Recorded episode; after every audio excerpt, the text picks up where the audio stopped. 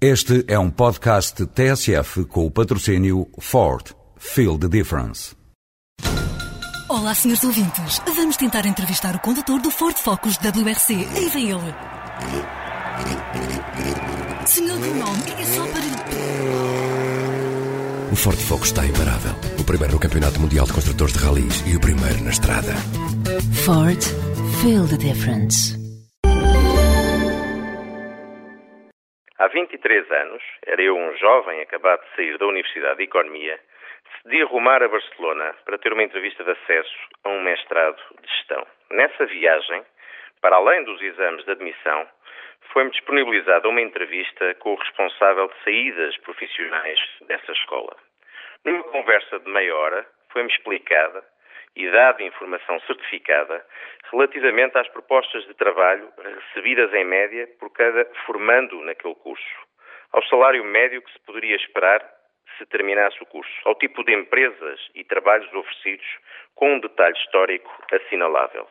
Assim funcionava o mercado da educação superior em Espanha na década de 80. Em Portugal temos acesso agora a estudos, por exemplo, o estudo do professor Manuel Caldeira Cabral, da Universidade do Minho, que nos dizem que as coisas aconteceram exatamente ao contrário.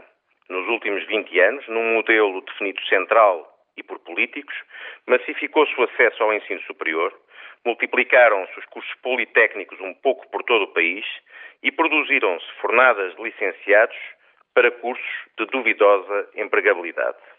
Este desfazamento entre aquilo que as escolas oferecem e o que o mercado e as empresas precisam é seguramente uma das maiores causas do nosso não desenvolvimento e do desemprego jovem. Que diferença seria para os jovens se o nosso modelo de educação fosse descentralizado, se regulasse em função das necessidades de mercado e facilitasse aos candidatos ao ensino superior a informação de que eu pude dispor quando me candidatei ao meu curso em Espanha. A liberdade de escolha de educação começa por dar aos jovens a informação que precisam para se tornarem responsáveis pelas suas escolhas universitárias, tendo a coragem de deixar morrer os cursos, as escolas e as universidades que não favorecem o emprego dos seus formandos.